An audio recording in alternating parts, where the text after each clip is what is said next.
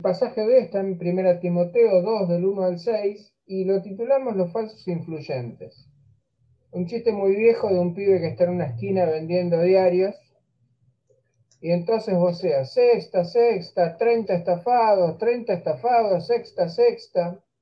Entonces viene un hombre y le dice, rápido, rápido, pibe, dame tres diarios porque tengo que verlo en mi empresa a ver cuál fue la estafa. ¿Cómo no, señor? El tipo se va y cuando el tipo se va se escucha que el pibe dice 31 estafados, sexta, sexta, 31 estafados.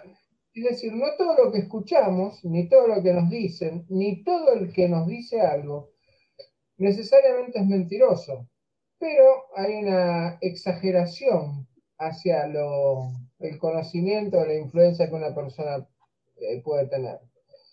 Ustedes saben que el pecado tiene muchas ramificaciones. Eh, tendemos a decir tal cosa es pecado. Bueno, no, el pecado se manifiesta de muchas formas. Y una es el oportunismo.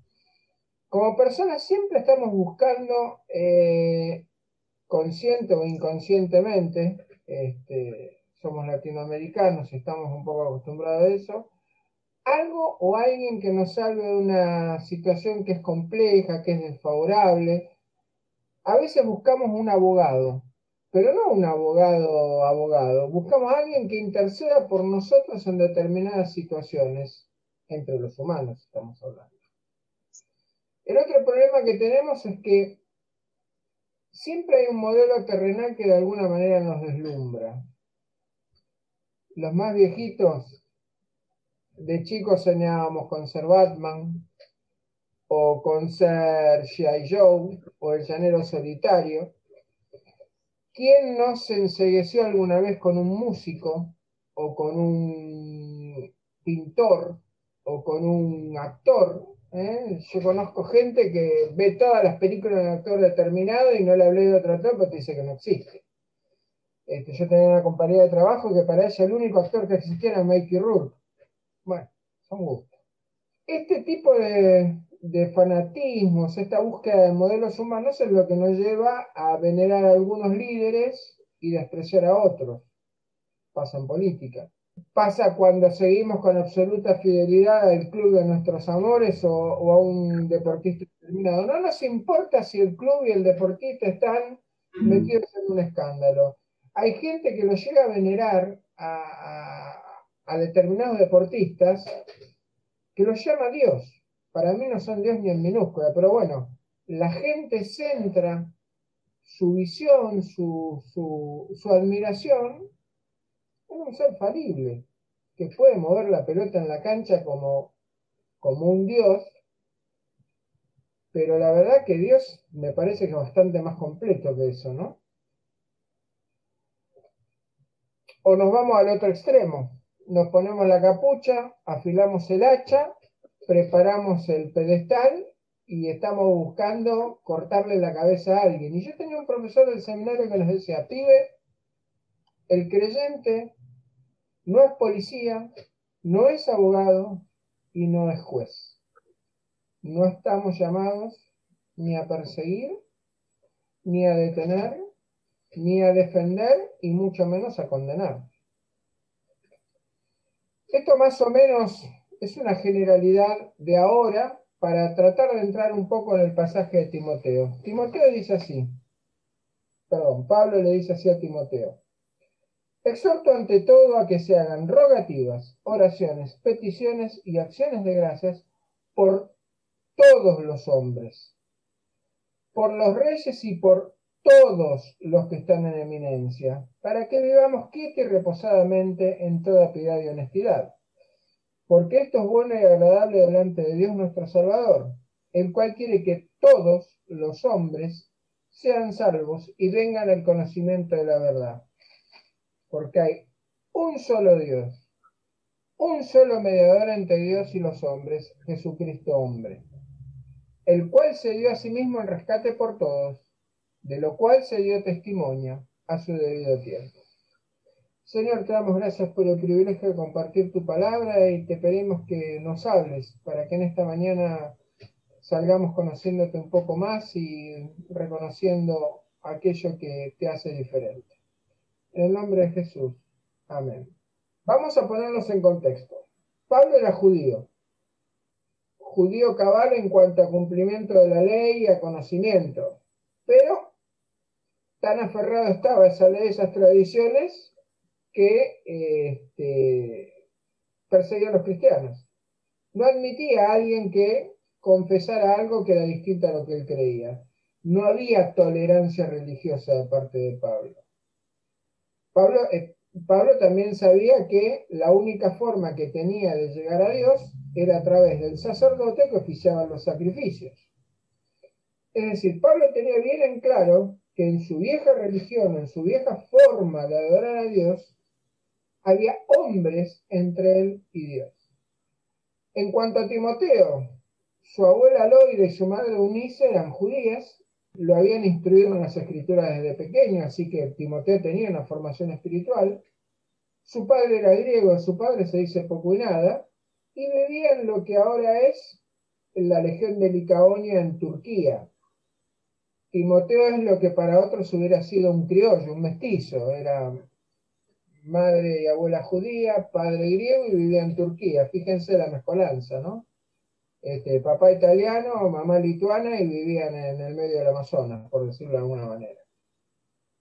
Ahora, cuando Pablo entiende este pasaje, escribe este pasaje, está entendiendo de que todos buscamos eh, soluciones en los lugares y con las personas equivocadas.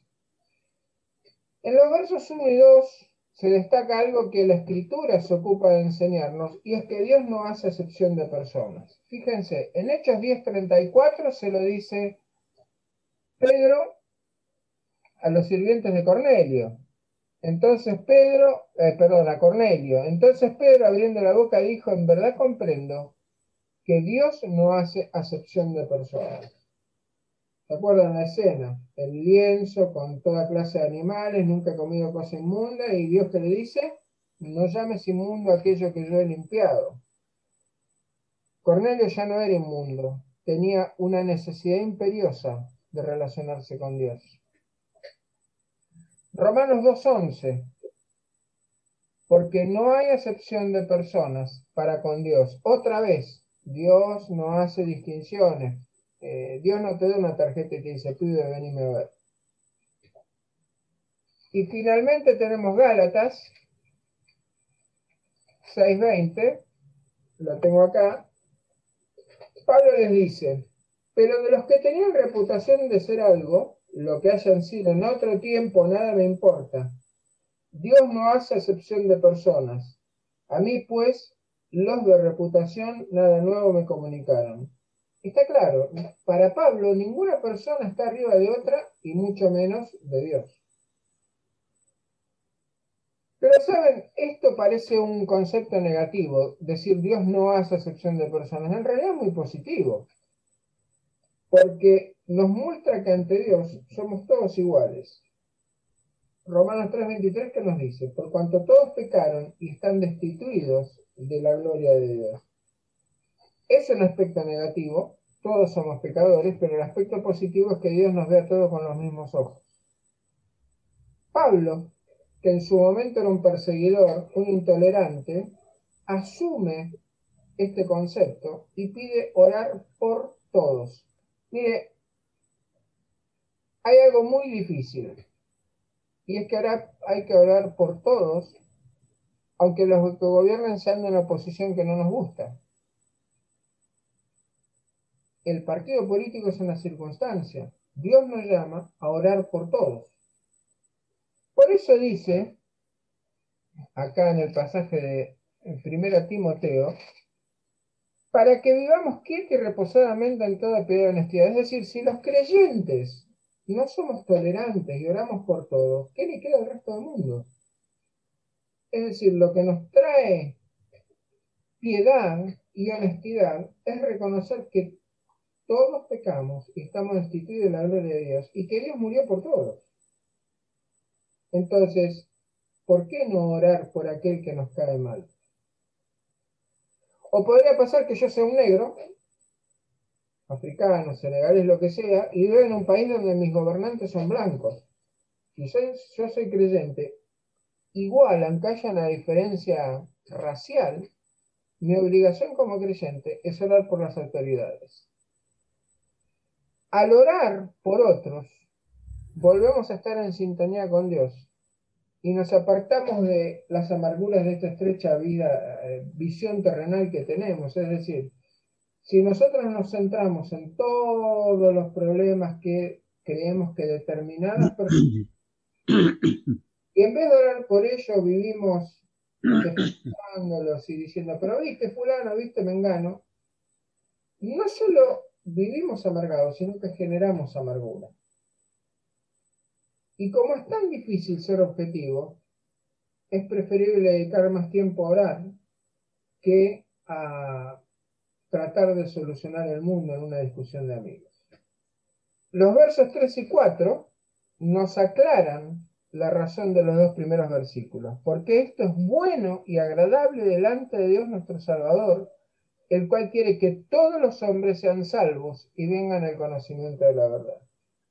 Cuando Jesús dice yo soy el camino, la verdad y la vida en Juan 14, 6, lo completa en Mateo 28, 18, en Mateo 28, 18 20, cuando dice, por tanto, y eh, toda potestad me da en los cielos y en la tierra, por tanto, ir de hacer discípulos, enseñándoles todas las cosas que os he mandado.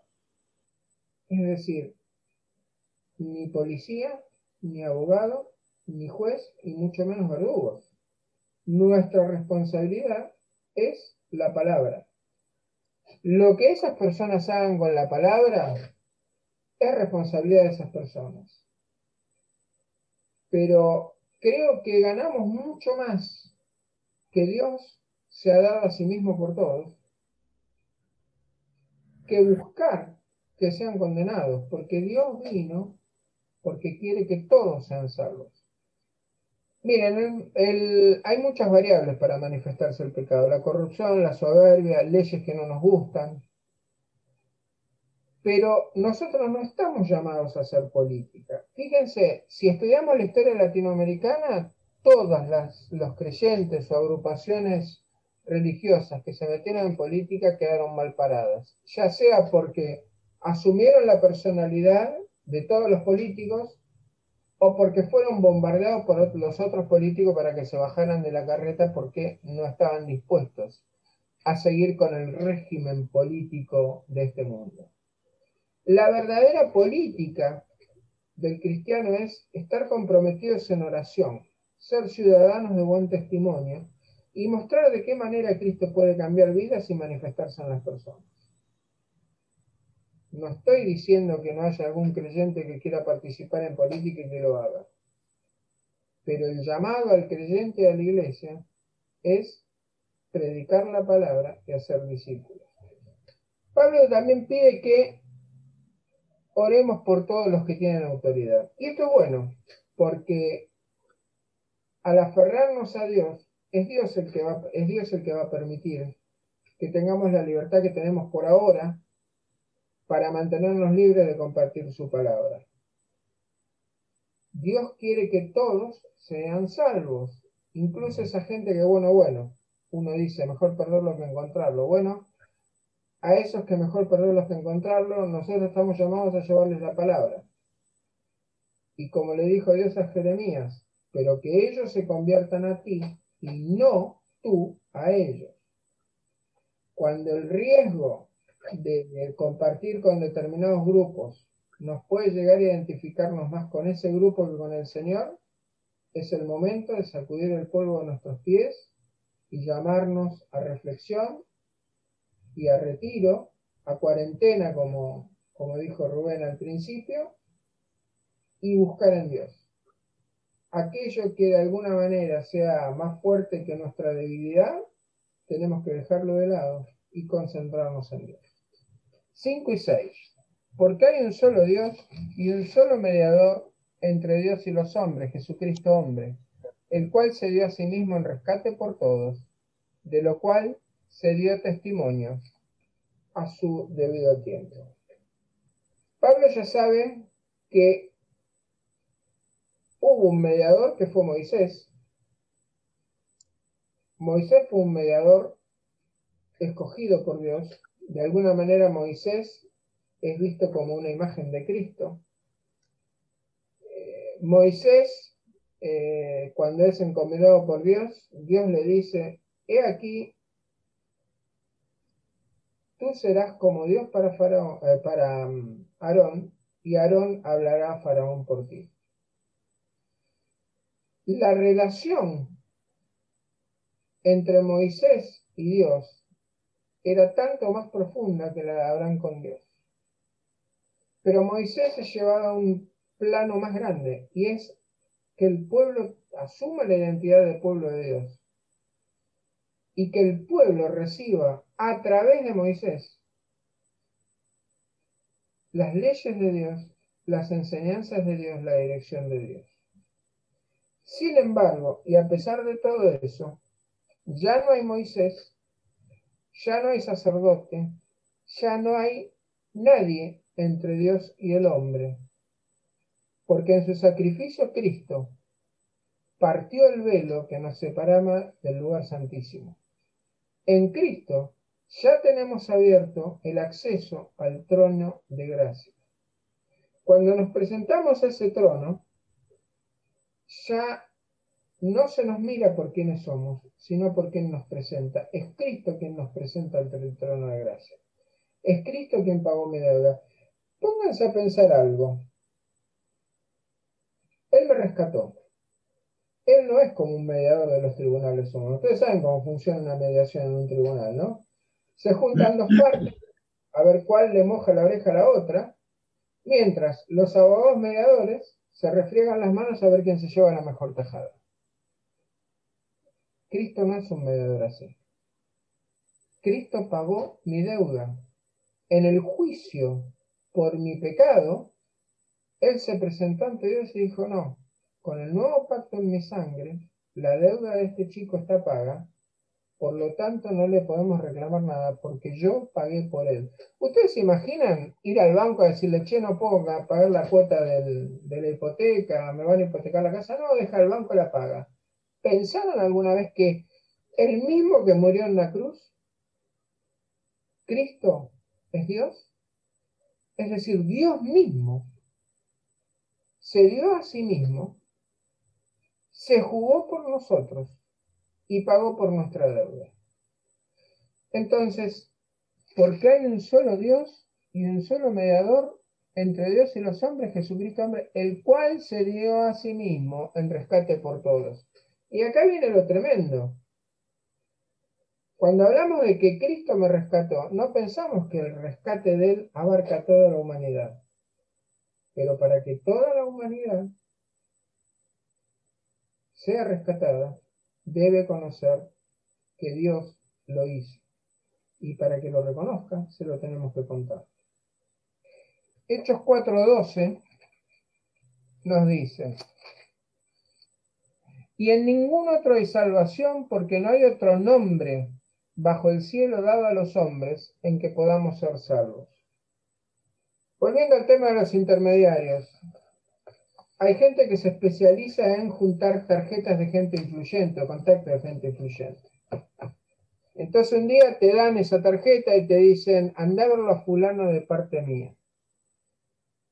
Vamos con la tarjeta de fulano, nos recibe una ordenanza, le decimos, lo venimos a ver a fulano. No, fulano tiene, pero me manda, me engano. Y entonces con una cara de sorpresa, como no señor por acá. La cuestión que cuando entras a ver a esa persona, a la cual te mandó otro que parece influyente, y ves a esta otra persona influyente, terminás yéndote con menos de lo que entraste. Porque te atendió, pero no te solucionó nada. Es decir, el mecanismo muchas veces de buscar soluciones en cosas humanas termina dejándonos más desnudos que si nos hubiéramos olvidado la ropa en el vestuario. Con Dios no necesitamos tarjetear. No hay una tarjeta que iguale el sacrificio de Cristo en la cruz. Cuando Satanás nos apunta para destruirnos, es Cristo quien se le dice, para la moto porque por este morí yo. Hay un nuevo pacto en mi sangre que rescató a este hombre y vos no podés hacerle daño. Fíjense a qué nivel dice algo parecido, 1 Juan 2, 1, 2. Hijitos míos, estas cosas os escribo para que no pequéis. Y si alguno hubiere pecado, abogado tenemos con el Padre, a Jesucristo el justo. Y Él es la propiciación por nuestros pecados, y no solamente por los nuestros, sino por lo de todo el mundo. Otra vez, todo, todas las personas, ningún ser humano queda fuera. Vuelvo a repetir, es algo jurídicamente asombroso. El mismo juez abogó por nosotros y pagó por nuestra condena. Imagínenselo en el terreno actual. Sería como si la Corte Suprema quisiera juzgarme y el, juez que preside dijera yo pago por la pena de este hombre y a su vez sea mi defensor. Es irreal a ojos humanos y solo es comprensible a partir de la grandeza de la gracia de Dios. Fíjense, 1 Corintios 3 nos habla, nos habla de su rescate universal, porque la salvación es completa, es perfecta, es eterna y es satisfactoria. Dice, porque por un solo espíritu fuimos todos bautizados en un cuerpo, sean judíos o griegos, sean esclavos o libres, y a todos se nos dio beber de un mismo espíritu. ¿Se acuerdan de qué época está Pablo, no? Judíos y griegos no tenían comunión entre sí. Esclavos o libres eran dos castas separadas e incluso entre los libres había estratos sociales. Es decir, era una época que como hoy las diferencias eran muy marcadas. Porque aunque hoy estamos en una sintonía aparente de evitar la discriminación, de unificarnos, de vernos todos con los mismos ojos, no es verdad.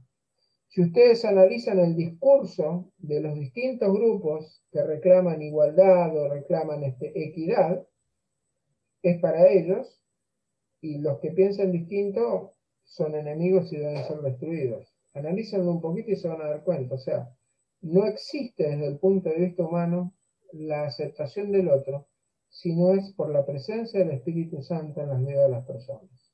Es solo el Espíritu Santo el que nos hace iguales y el que a su vez nos lleva a darnos cuenta que Dios ama a todos, incluso a aquellos que a nosotros nos causan urticaria. Así que hoy nos vamos de vuelta con preguntas. ¿Por qué no orar por el prójimo aunque sea nefasto?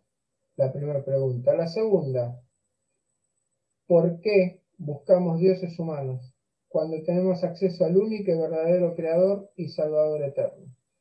Al único que se dio a sí mismo por todos y al único que nos ve a todos con ojos de Padre amoroso, pero justo.